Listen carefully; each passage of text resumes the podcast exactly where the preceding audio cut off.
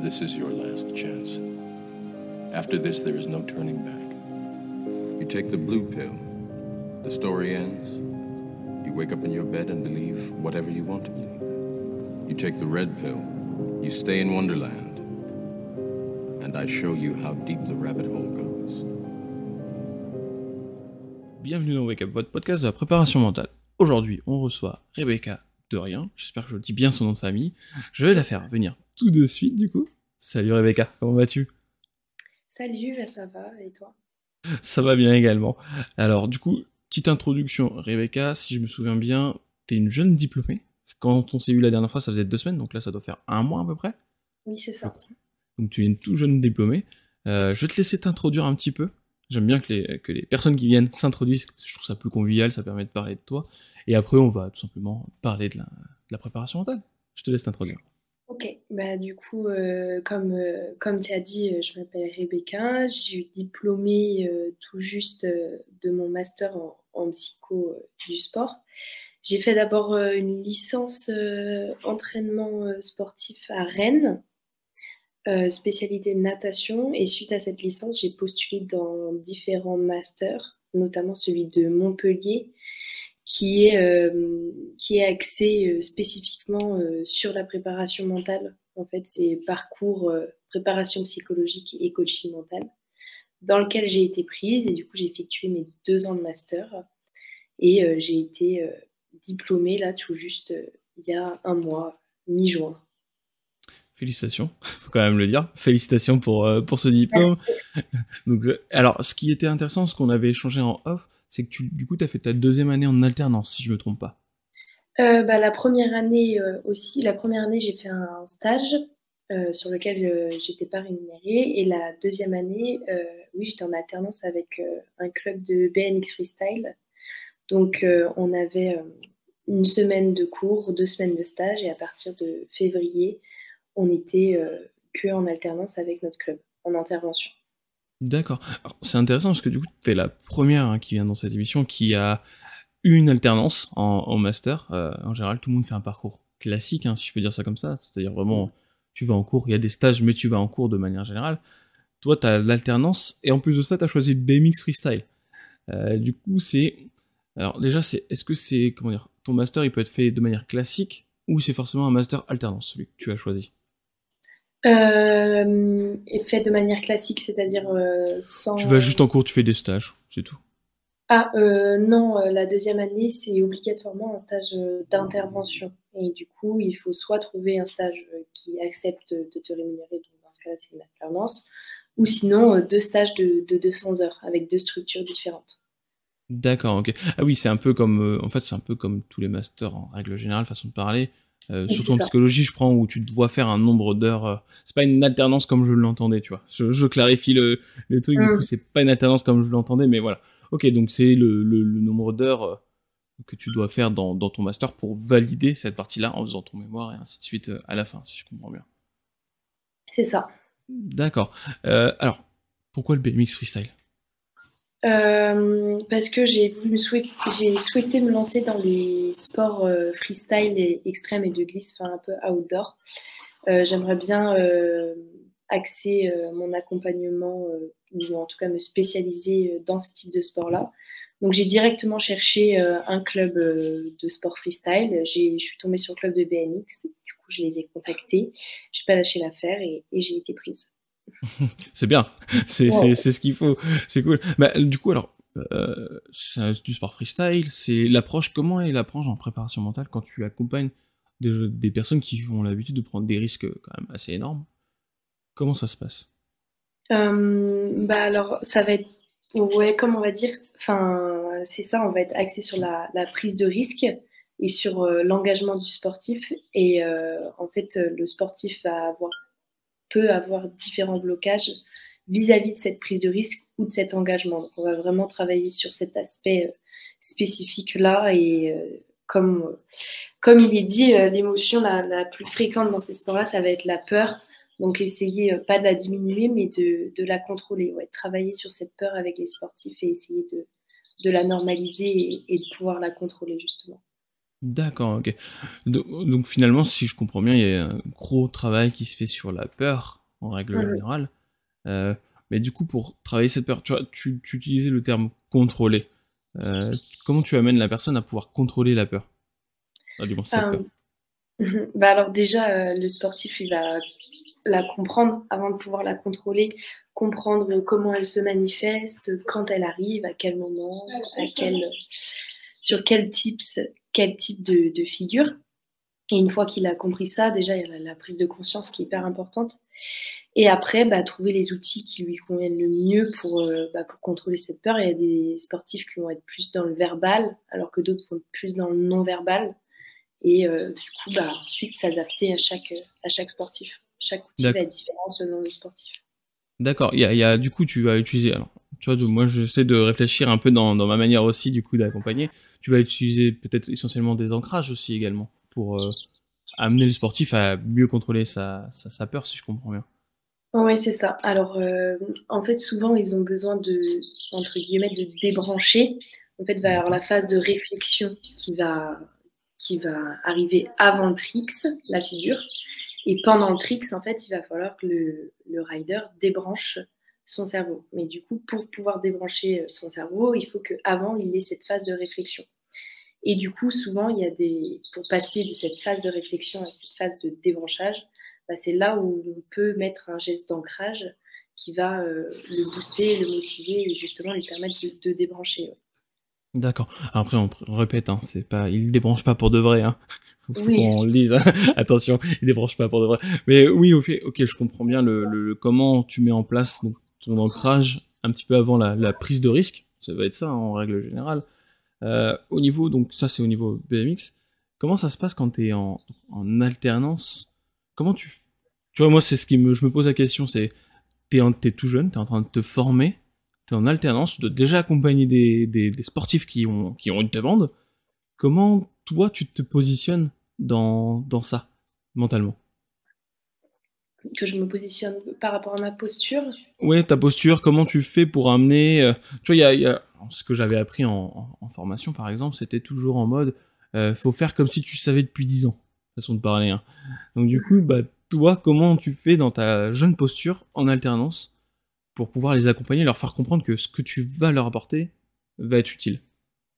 Alors euh, déjà, il faut savoir que sur le, Master 1, j'avais fait euh, un mémoire euh, de recherche sur la prise de risque justement dans les sports extrêmes. Donc j'avais déjà eu cette phase de réflexion. Plus on avait vu tout l'aspect théorique et scientifique des méthodes qu'on peut avoir en préparation mentale.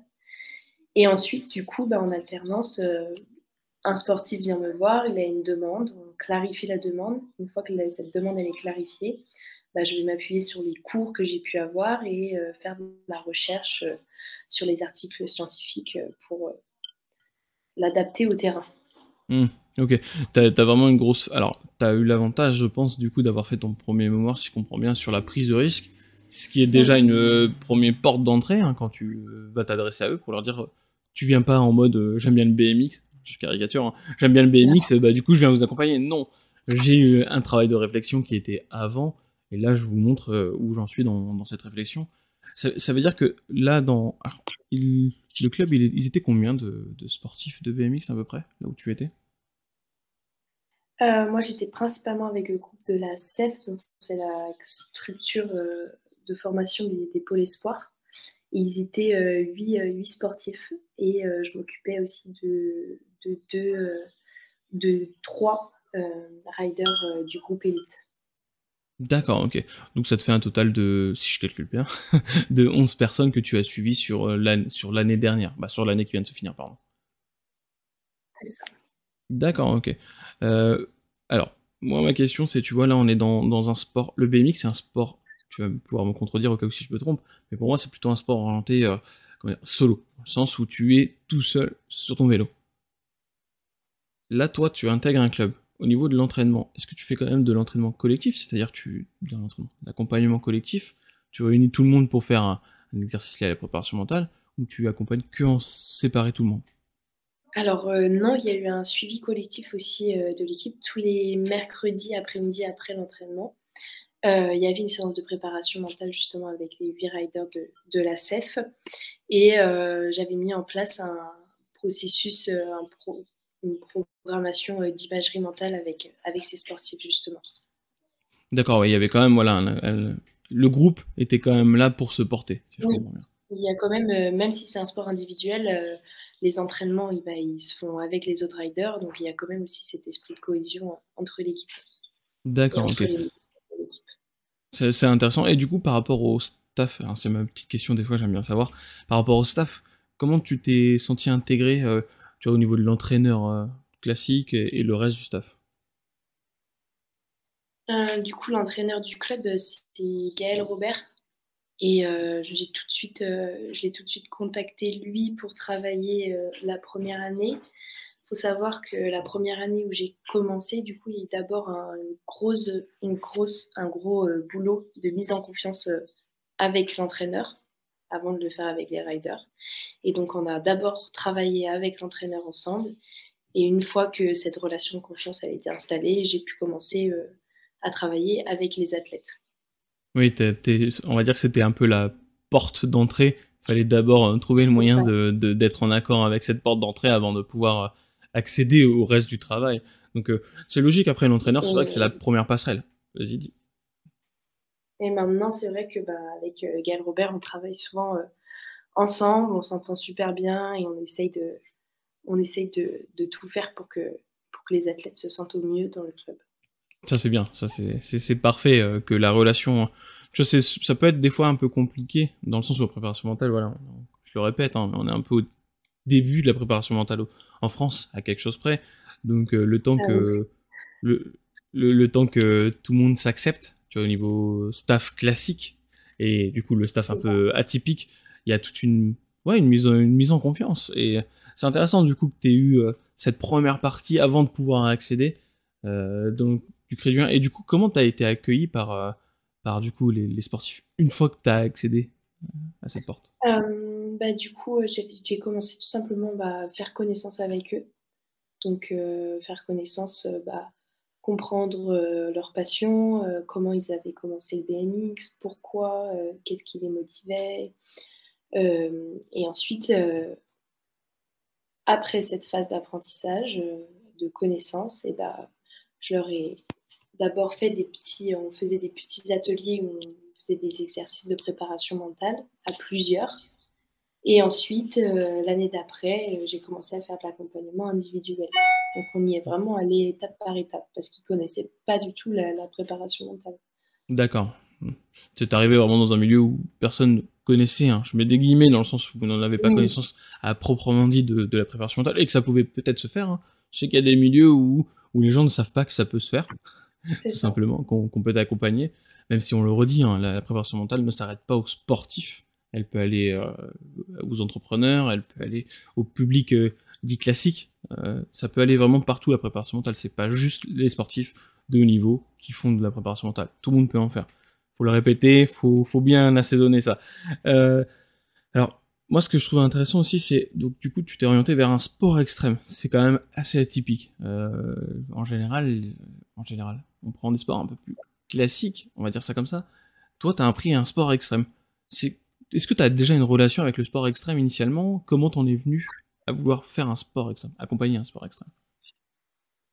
Alors euh, oui, euh, du coup moi de base je fais du, je fais du surf et je fais aussi du, wakeboard en, câble. Du coup euh, c'est vrai que je suis intéressée par cet esprit freestyle et extrême. Qui m'interpelle. Et, c'est vrai que la préparation mentale n'a pas encore fait sa place en France, mais alors dans ces sports, encore moins. Et du coup, euh, c'est vrai que je pense qu'un accompagnement euh, psychologique et, mental est nécessaire partout, mais dans ces sports, vraiment important en plus de ça pour la, prévention des blessures. D'accord. Et, comment, comment ça dans la prévention des blessures? Comment ton rôle peut avoir un impact dans la prévention des blessures? Mmh, bah, en apprenant euh, le sportif, quand il va apprendre à se connaître, et bah, il va apprendre aussi euh, à connaître ses limites, à quel moment il, peut y aller, à quel moment il ne peut pas y aller, et à comprendre par exemple les signaux de fatigue euh, ou autres signaux dans lesquels bah, il est plus susceptible de se blesser quand il va y avoir de la frustration, quand il va y avoir des, émotions qu'il n'est pas capable de gérer, bah, se dire là il faut que je me stoppe parce qu'il y a plus de risques que je me blesse.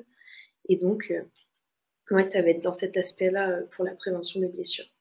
D'accord, oui, ça va vraiment être cette notion de je m'analyse tout simplement et de cette analyse, je prends la décision de le faire ou non. Mais avec cette analyse, je peux prendre la décision de ne pas le faire justement. Et c'est du coup là, on en revient un peu à la gestion euh, de l'émotion, hein, de d'accepter que bah ça une prise de risque trop grande, faut pas le faire, quoi, tout simplement. Au risque de la blessure.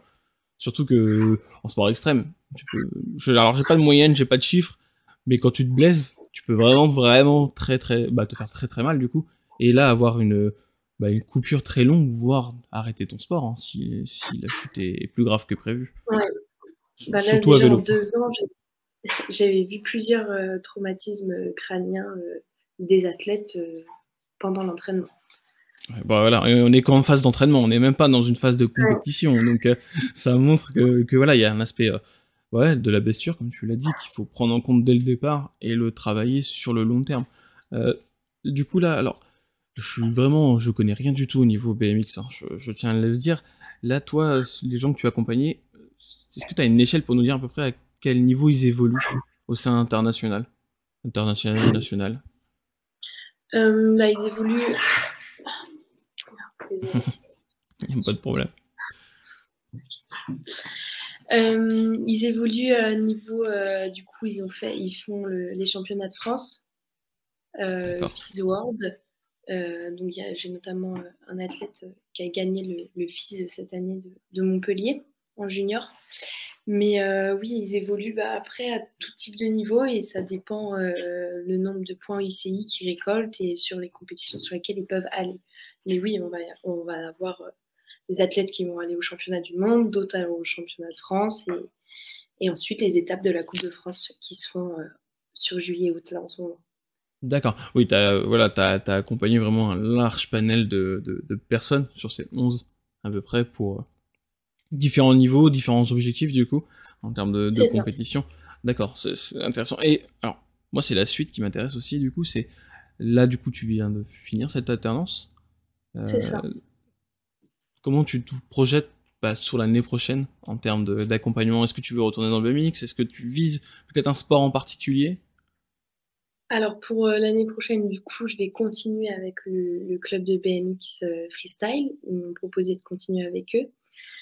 Euh, ensuite, j'ai aussi été inscrite en tant que préparatrice mentale référente des sports freestyle à Montpellier via le, le CREPS. D'accord. Et je vais aussi travailler, commencer à travailler avec un club de basket à Rennes. Voilà. C'est bien. C'est c'est une bonne perspective. Hein. C'est pour démarrer, c'est plutôt intéressant d'avoir tous ces petits trucs là qui se mettent en place. Je suppose qu'en préparation mentale dans le sport extrême, il n'y a pas beaucoup de monde. Euh, non, il n'y a pas énormément de monde. T'en as rencontré d'autres personnes dans la préparation mentale qui euh, faisaient comme toi, qui accompagnaient des, personnes dans le freestyle? Ou extrême du coup alors euh, oui, il y a du coup une fille euh, issue du master également qui travaille, elle, avec l'équipe de BMX Freestyle, mais l'équipe de France, du coup, que j'ai rencontrée lors des championnats de France l'année dernière. D'accord, ok. Ouais, il n'y a, pas, a pas beaucoup, beaucoup de monde dans, dans le milieu du sport extrême, de toute façon, en règle générale. après, alors, oui, non, en règle générale, pas énorme. Après, tu vois, du coup, dans ma réflexion, c'est, tu vois, je me pose la question. Euh, dans le sport extrême, il faut quand même avoir une certaine mentalité pour faire du sport extrême.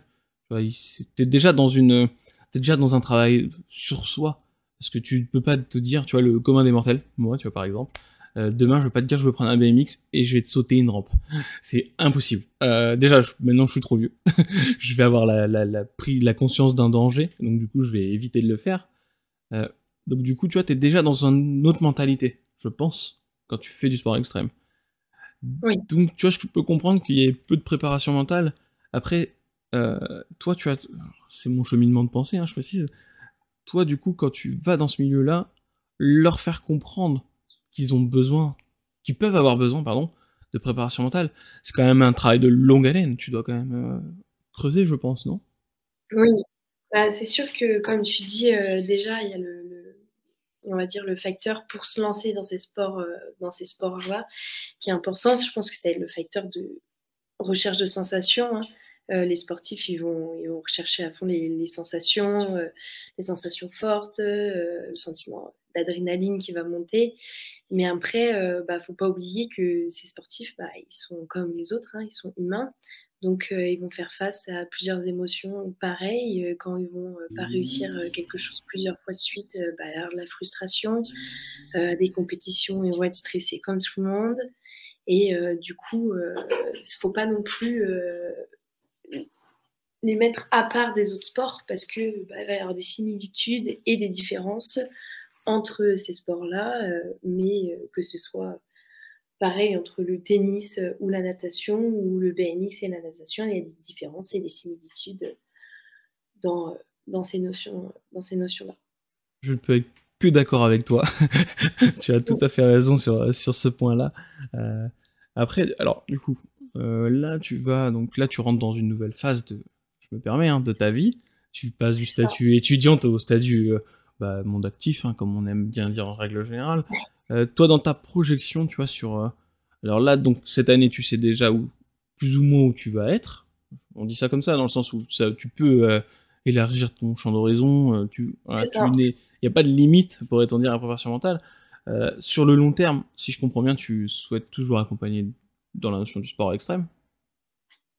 Oui c'est vraiment une notion de, long terme. Euh, au niveau du sport extrême, toi, est-ce qu'il y a un sport en particulier que tu souhaiterais accompagner? Pas forcément. Euh, j'aimerais bien accompagner tout type de sport. Après, c'est sûr que euh, si je peux aussi accompagner dans, bah, dans, le sport que je pratique, à savoir le wake et le surf, ça pourrait être un plus parce que du coup, je m'y connais déjà très bien. Oui, c'est ça. Tu, tu, pourrais plus facilement euh, parler de, de, des termes, on va dire, qui sont liés à ce sport et, et mieux l'accompagner. Pour le BMX freestyle, j'ai dû apprendre tous les, tous les noms de figures, du coup.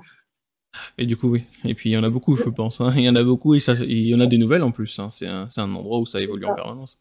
Mais c'est bien, maintenant, tu es une spécialiste es des figures de, de BMX. C'est un, un bon point.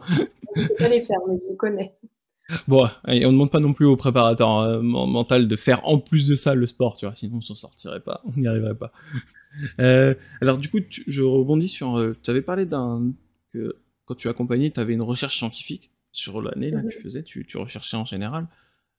Est-ce que tu auras un exemple à nous donner sur juste un petit cas particulier où tu as dû faire des recherches un peu plus poussées pour bah, avoir une réponse?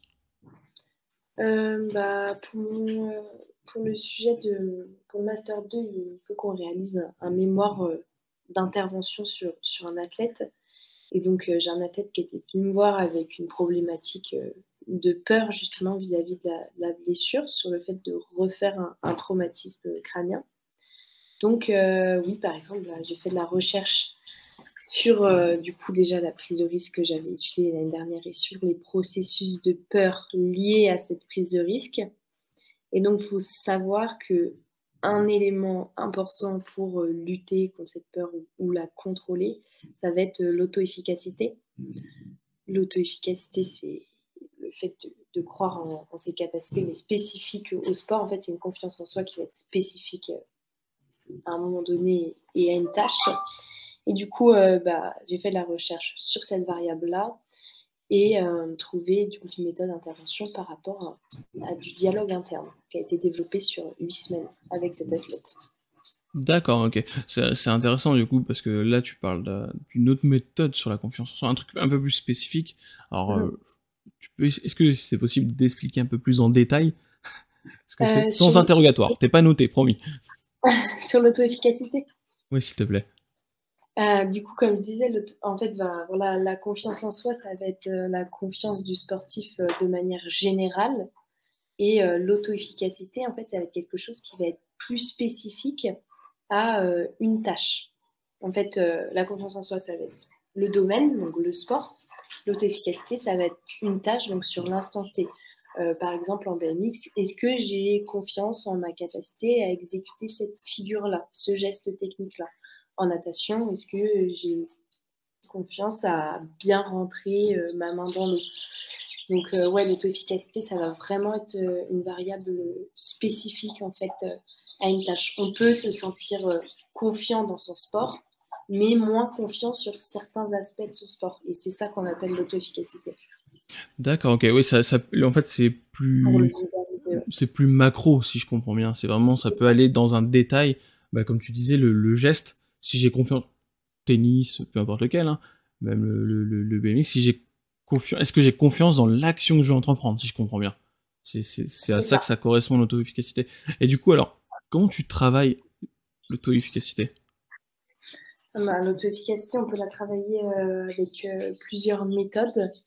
Euh, en fait, un peu avec, c'est un peu la, la, on va dire la base, et on peut la travailler avec tout, que ce soit de la modélisation vidéo.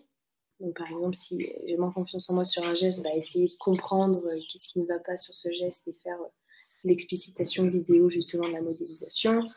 On peut la travailler en imagerie mentale, en dialogue interne, euh, par expérience euh, vicariante aussi, le fait de, regarder les, autres riders faire ou les autres sportifs de manière générale. Et, encore d'autres. D'accord. Oui, finalement, c'est juste que ça va, contrairement on va dire, euh, à la confiance qu'on a l'habitude d'entendre dans, dans, le sport, là, tu vas utiliser les mêmes outils, mais de manière plus précise sur des, sur des détails. Voilà. Tu vas, tu vois, tu, par exemple, je prends le cas de, de le sportif qui s'analyse à travers une vidéo. On va pas se concentrer sur tous les autres gestes qu'il fait. On va se concentrer vraiment spécifiquement sur ce moment précis où il doit faire ce geste et, et, comment il le fait. Voilà. Alors avec toutes les particularités qu'il faut euh, de, de, ce, de, cette analyse, pardon. Euh, c'est très bien. C'était clair ta, ton explication.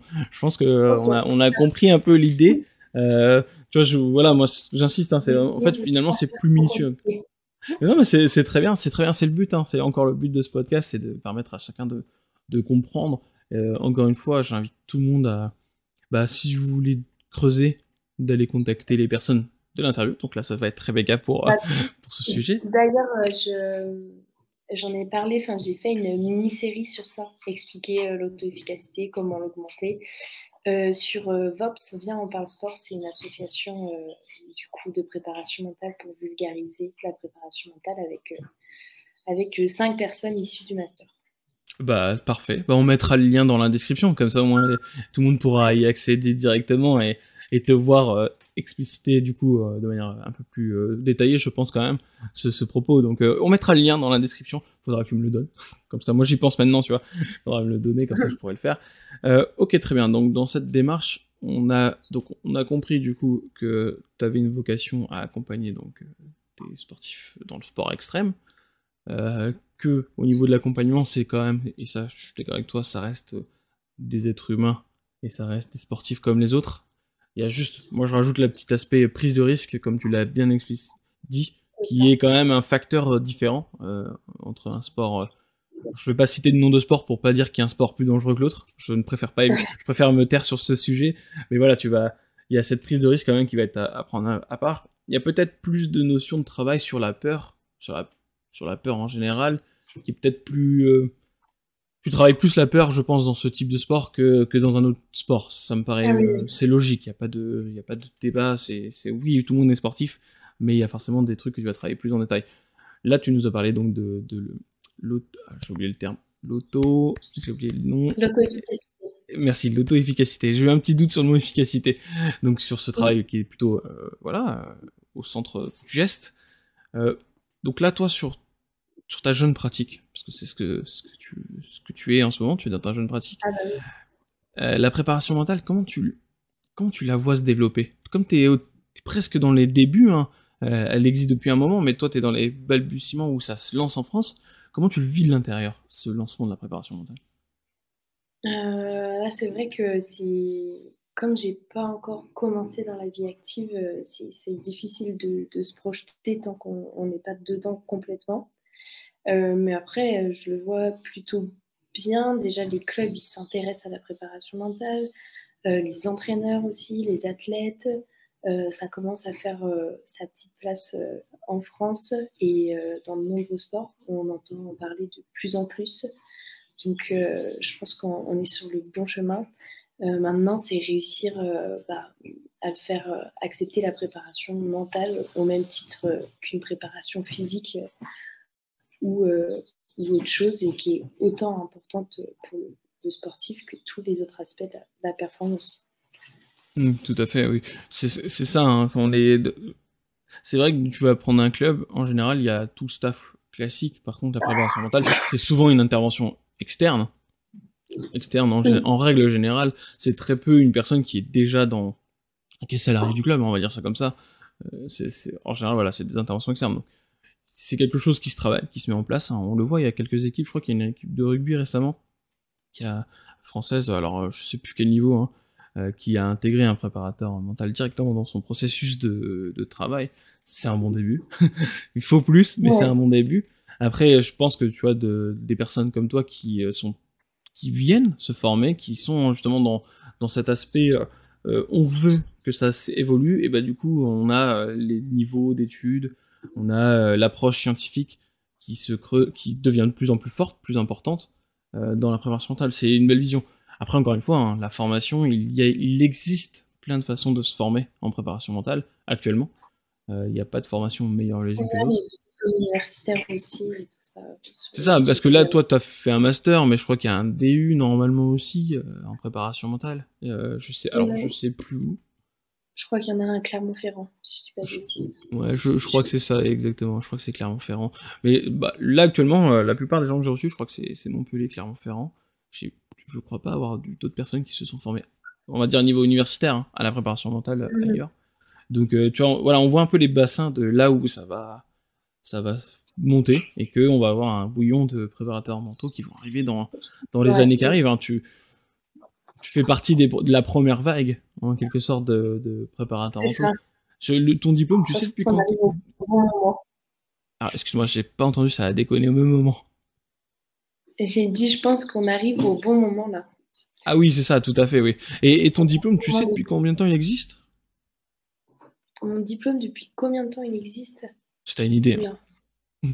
Non, je sais pas du tout. c'est pas grave, on, ira voir, t'inquiète. C'était pour voir. Bon, il doit être assez récent. Hein. Quand j'avais fait euh, de la. Quand j'avais recherché déjà, euh, je crois que j'étais au collège, euh, il existait déjà.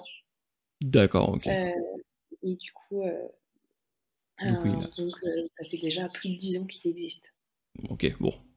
Tu vois, ça fait plus de 10 ans, mais on commence à peine à en parler un peu plus. Donc ça montre qu'il y a quand même quelque chose à faire. Puis bon, bah, c'est le temps que tout le monde se creuse son, son petit chemin. Euh, bah, merci pour ces premières réponses. alors, comme tu l'as dit, tu es toute jeune dans ta, dans ta préparation, tout ça. Et moi, ce que j'aime bien, c'est avoir aussi ta philosophie de la préparation mentale. C'est pour toi, qu'est-ce que c'est la préparation mentale? Euh, Pour moi, la, préparation mentale, enfin mon but, en tout cas avec la préparation mentale, c'est euh, avant tout de rendre le sportif autonome.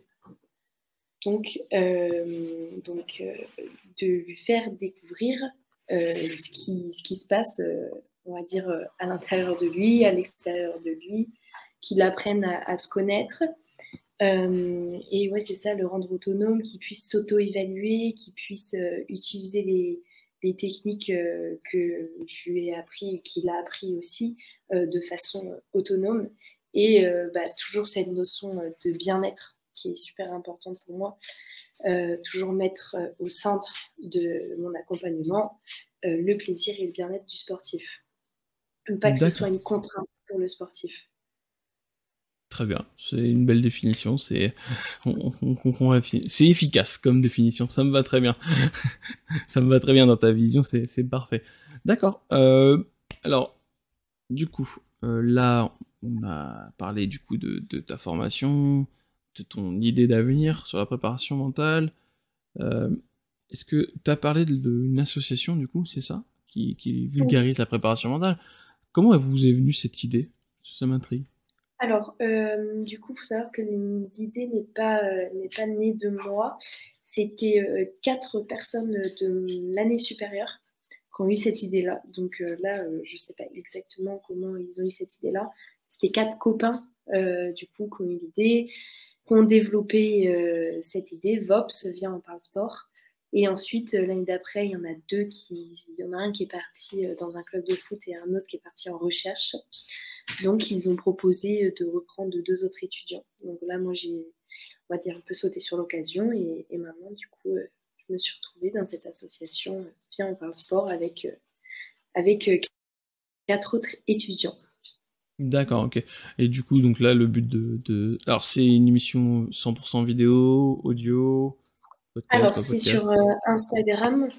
Euh, et euh, il y a des vidéos, il y a des posts Instagram, il y a des mini-séries, il y a des interviews, il y a un petit peu de, tout. Et sur différentes thématiques. D'accord, ok. Bah, c'est intéressant, du coup, ça permet de... Je dirais bien, en plus du podcast, là, de celui-ci, de Wake Up, ça permet voilà, d'avoir un, un autre point de vue, de travailler aussi directement avec des, de voir comment ça se passe depuis l'intérieur avec des, jeunes diplômés, pourrait-on dire. Et c'est hyper intéressant. Euh, toi, dans, toi, dans tout ça, du coup, euh, alors, tu m'as dit dans, dans ton master, est-ce que tu as d'autres personnes qui vont accompagner des sportifs de, extrêmes, tout simplement Ou tu es la seule? Tu es vraiment la seule? Euh, alors dans mon master, dans ma promo, oui, je suis la seule, mais il faut savoir du coup qu'en M1 cette année, il y avait euh, un, jeune homme qui était intéressé aussi par euh, ces sports-là, puisqu'il pratique un parcours. Et il euh, faut savoir, du coup, je vais monter, on va monter notre entreprise justement ensemble de préparation mentale dans ces sports-là. Donc, parmi tous les gens de la, de la promotion, enfin dire du Master 1 plus Master 2, on est deux. ça, ça, ça, fait pas beaucoup, hein. mais c'est un bon début. C'est un bon début, surtout si vous voulez vous associer pour pour euh, bah en fait c'est qu'il y a un large public tu vois ce qui est intéressant c'est que tu es dans dans une niche de niche tu vois en termes d'accompagnement là tu es vraiment orienté à sport extrême à deux ça, ça décupe euh, votre force votre réflexion euh, vous pouvez faire des interventions donc c'est c'est hyper intéressant c'est hyper intéressant. Je souhaite que ça réussisse pour toi, euh, bah, pour vous-même, hein, du coup. Tout à fait. Après, c'est en bonne voie. Hein. Tu, tu, sors à peine, tu as déjà des, des, des contrats pour l'année prochaine. C'est plutôt pas mal, du coup. C'est plutôt pas mal. en termes de contrat, tu vas être, tu penses, alors, ça va être salarié ou tu vas ouvrir ton entreprise pour l'année prochaine? Comment? Pour l'année prochaine, tu vas être salarié ou tu vas ouvrir ton entreprise? Je vais ouvrir euh, mon entreprise, je vais faire euh, mon statut micro-entrepreneur là cet été. Et ça va être euh, du coup directement, je vais vendre des prestations au club. Hmm. D'accord, ok, ouais, ça va avoir la méthode traditionnelle, pourrait-on dire, de, de, de, tout préparateur mental à Manteau actuellement. C'est micro-entreprise et hop, on vend nos prestations. C'est plus simple. Après, c'est plus simple à gérer, hein, ça évite d'être. Je suis pas sûr qu'on soit dans un métier où on peut être salarié d'un club. Tu vois, je... Bah, je, sais pas, en tout cas, eux, ils m'ont dit que c'était plus simple pour eux comme ça, donc on va faire comme ça. Ouais, et puis après, même en tant que toi, personnellement, tu vois, en tant qu'accompagnateur, est-ce que te bloquer dans, dans un seul groupe et ne pas faire plus de personnes, tu vois? Est-ce que, là, c'est une question un peu philosophique, tu vois, c'est est-ce que c'est intéressant de rester juste dans un seul type de groupe et bah, pas plutôt... Ouais, je pense que c'est s'enfermer dans, dans, un club, euh, c'est peut-être pas la, bonne idée pour commencer. Euh, donc, euh, ouais, c'est ça. Et, développer son statut, aller, aller faire de l'accompagnement avec un sportif dans le tennis, un sportif dans la natation, un sportif dans les sports extrêmes et, ainsi de suite. Quoi. Essayer de développer son réseau au maximum. Oui, c'est ça, c'est surtout ça le plus important. Hein. Ça va être de développer ton, ton réseau qui commence bien, qui commence très bien, donc euh, c'est hyper cool. Euh, bah très bien, ça marche. Euh, alors, on va arriver vers la fin de, de cette interview, très enrichissant. Ma question c'est, de tout cet échange, qu'est-ce que tu voudrais que nos auditeurs retiennent? Alors, je sais pas si je l'ai dit, mais j'aime... Enfin, j'ai vachement parlé d'autonomie, de connaissance de soi et tout ça. Donc, euh, avant tout, que les, que les sportifs euh, retiennent que la préparation mentale, je sais que des fois, c'est vu comme euh, quelque chose où le sportif, il a un problème, où il a des faiblesses, et du coup, la préparation mentale, et en plus dans les sports extrêmes, est souvent vue comme ça. et du coup, j'aimerais bien bah, que les gens retiennent que la préparation mentale, bah, c'est pour tous, pour tout le monde, les athlètes, les entraîneurs, euh, le staff, et euh, que c'est avant tout bah, un outil qui va permettre d'apprendre à se connaître, de se gérer euh, et d'être autonome avant de, régler en fait des problèmes. C'est un outil d'optimisation, on va dire. Parfait, c'est un joli mot de la fin, c'est nickel. on peut te, alors pour, nos auditeurs, on peut te suivre sur quelle plateforme? Alors, du coup, pas encore. Là, je suis, euh, je suis en plein développement cet été. Euh, mais du coup, je vais développer ma plateforme sur, euh, sur Instagram, je pense. Sinon, il y a LinkedIn aussi. Et c'est tout simplement mon, prénom et mon nom de famille. Donc, Rebecca derrière. Je mettrai de toute façon tous les liens en, description qu'il y a. Et je les mettrai à jour. Hein, si Instagram ça, ça, change, je le mettrai à jour d'ici là. Il n'y a aucun problème. Bah, en tout cas, Rebecca, merci beaucoup pour, pour cet échange. Merci pour, ta, bah, pour être l'avenir de la préparation mentale, en tout cas. Euh, merci à toi de m'avoir invité, c'était trop chouette. Parfait. À la prochaine. Salut. À la prochaine. This is your last chance. After this, there is no turning back.